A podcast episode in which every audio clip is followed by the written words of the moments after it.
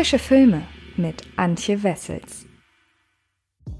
Hallo liebe Freds und herzlich willkommen zu einer neuen Ausgabe des Frische Filme Podcasts. Und in dieser Folge geht es um einen Film, der seit einiger Zeit durchaus für Aufmerksamkeit sorgt, denn auf Amazon Prime ist eine Dokumentation über die gefeierte Popsängerin Britney Spears erschienen und insbesondere um eine, ja, Verschwörungstheorie, die sich seit einiger Zeit, wenn man es so nennen kann, mit Britney und vor allen Dingen mit ihrer Bevormundung oder Vormundschaft durch ihren Vater befasst. Das ist ein sehr komplexes und schwieriges Thema, aber dieser Film versucht sich dessen eben anzunehmen und äh, wird zu gleichen Teilen dafür gefeiert als auch kritisiert. Und weil ich das ganze Thema sehr interessant finde, habe ich mir den Film angeschaut und möchte euch in dieser Folge ein wenig was über den Film erzählen. Und damit ihr das Ganze besser einordnen könnt, erkläre ich euch natürlich erst einmal, worum es geht. Denn Framing Britney Spears wirft einen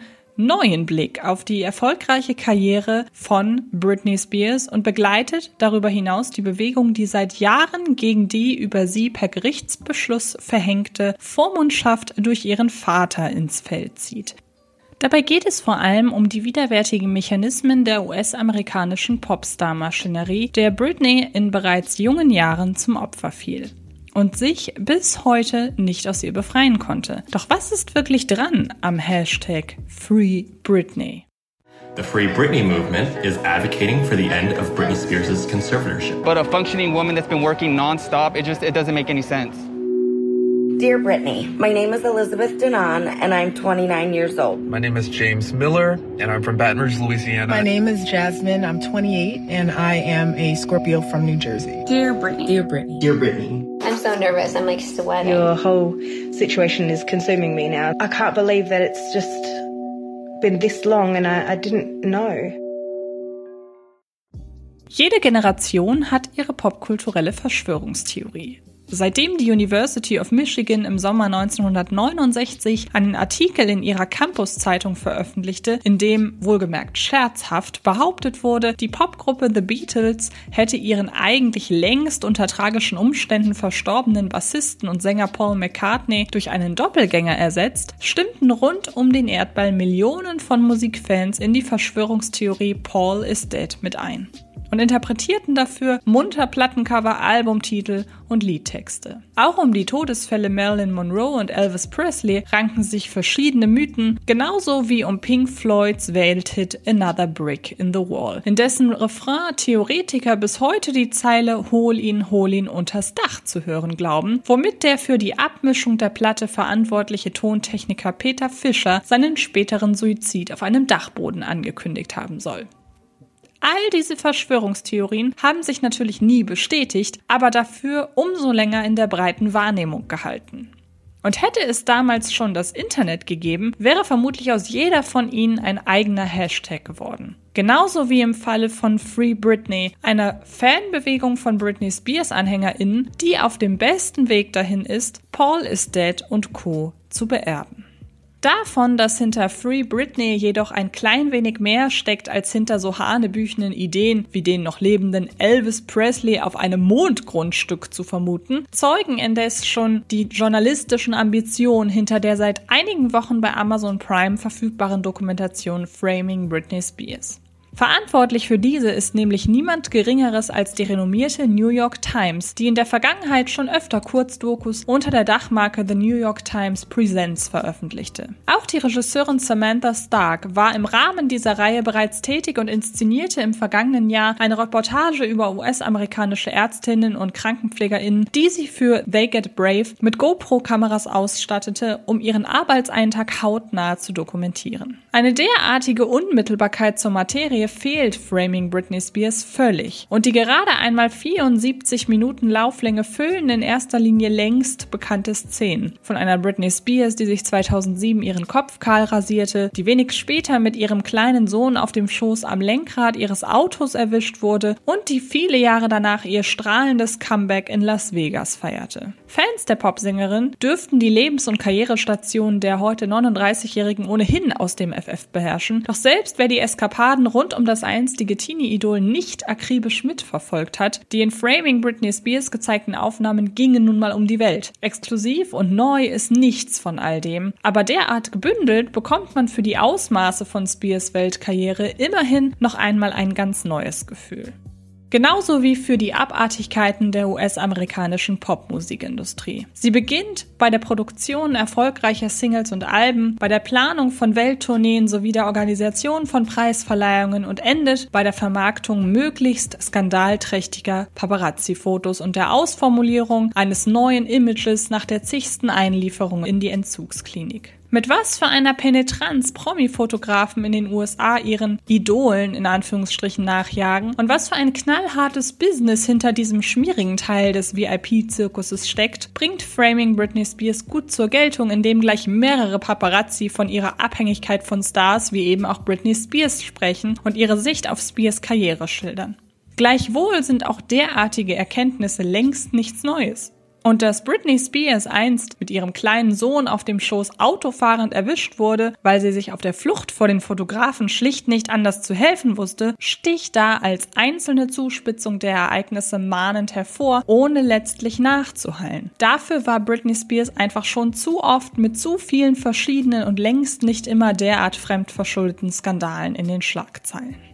Framing Britney Spears zeigt in erster Linie Bilder, die wir kennen. Die Geschichten um diese herum sind ebenfalls entweder längst bekannt, da schon zigfach von diversen Medien aufbereitet worden, oder stützen sich auf Vermutungen. Insbesondere die von diversen indirekten Wegbereitern angestellten Interpretationen über Britney Spears Gemütszustand stoßen unangenehm auf. In einer Dokumentation, die eine junge Frau als das Opfer einer schmierigen Maschinerie bemitleidet, selbst nur über und nie mit ihr zu sprechen, sie also genau so für sich zu beanspruchen, wie es die Doku ansonsten vor allem den anderen Medien vorwirft, ist bigott. Gleichwohl ist die Auswahl der InterviewpartnerInnen durchdacht. Mit Felicia Culotta kommt eine langjährige Freundin Freundin und ehemalige Assistentin von Britney Spears selbst zu Wort, neben ReporterInnen, StarfotografInnen und MedienexpertInnen.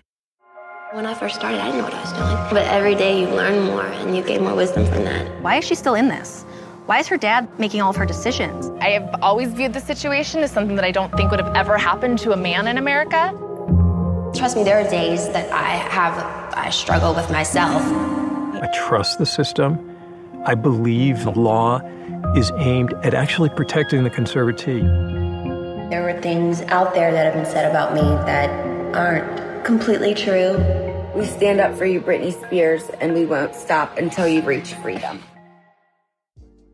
Britney und ihre Familie selbst hätten auf Interviewanfragen der New York Times derweil nicht reagiert. Und so nähert sich Framing Britney Spears in erster Linie von Spekulationen, für die es nur bedingt eine neue Darreichungsform wie diese hier benötigt hätte. Selbst Spears Instagram-Account ist da unmittelbarer. Doch was ist nun eigentlich mit der eingangs erwähnten Bewegung Free Britney, die davon ausgeht, dass die Popdiva gegen ihren Willen der Vormundschaft ihres Vaters unterliegt und ihren Fans sogar hin und wieder versteckte Hilfegesuche zukommen lässt?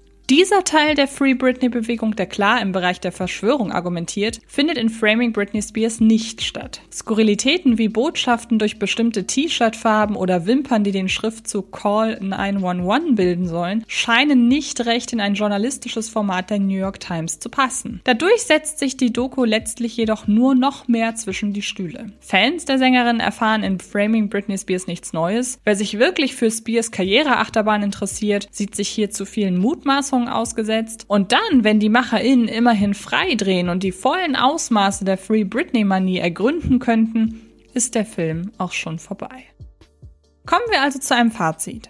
Die von der New York Times präsentierte Dokumentation Framing Britney Spears wird dem zweifelsohne spannenden Lebensweg der Sängerin nicht gerecht. Ein Großteil des Films besteht aus Bildern, die längst durch die Presse gingen und Mutmaßungen von Menschen, die häufig noch nicht einmal direkt mit der porträtierten Künstlerin zu tun hatten. Immerhin, die Popmusikbranche sieht man anschließend nochmal mit etwas anderen Augen. Und ihr könnt Framing Britney Spears selbst mit eigenen Augen sehen und zwar ab sofort bei Amazon Prime. Ich bin sehr gespannt, wie euch die Doku gefällt. Ich war in jungen Jahren selbst mal glühende Britney Spears Anhängerin und ähm, muss zumindest sagen, dass dahingehend der Film oder die Doku mich nicht komplett in irgendeiner Form abgeschreckt hat, aber wie ich halt eben schon sage, was in dem, Do in dem Film vorkommt, kennt man und das ist halt insgesamt ein wenig schade, dass da das Potenzial nicht ausgeschöpft wurde. Bevor ich mich bei euch fürs Zuhören bedanke, noch rasch äh, kurze Information. Framing Britney Spears ist natürlich diese Woche nicht der einzige Film, über den ich hier im Podcast sprechen möchte. Es gibt nämlich noch einen weiteren zu The Father, dem Film, der gerade für Aufsehen gesorgt hat bei den Oscars, weil Anthony Hopkins den Oscar als bester Hauptdarsteller gewonnen hat. Und es gibt einen neuen Time Loop Film. Und täglich grüßt das Murmeltier quasi, nur diesmal in einer, ja, Actionfilm-Videospiel-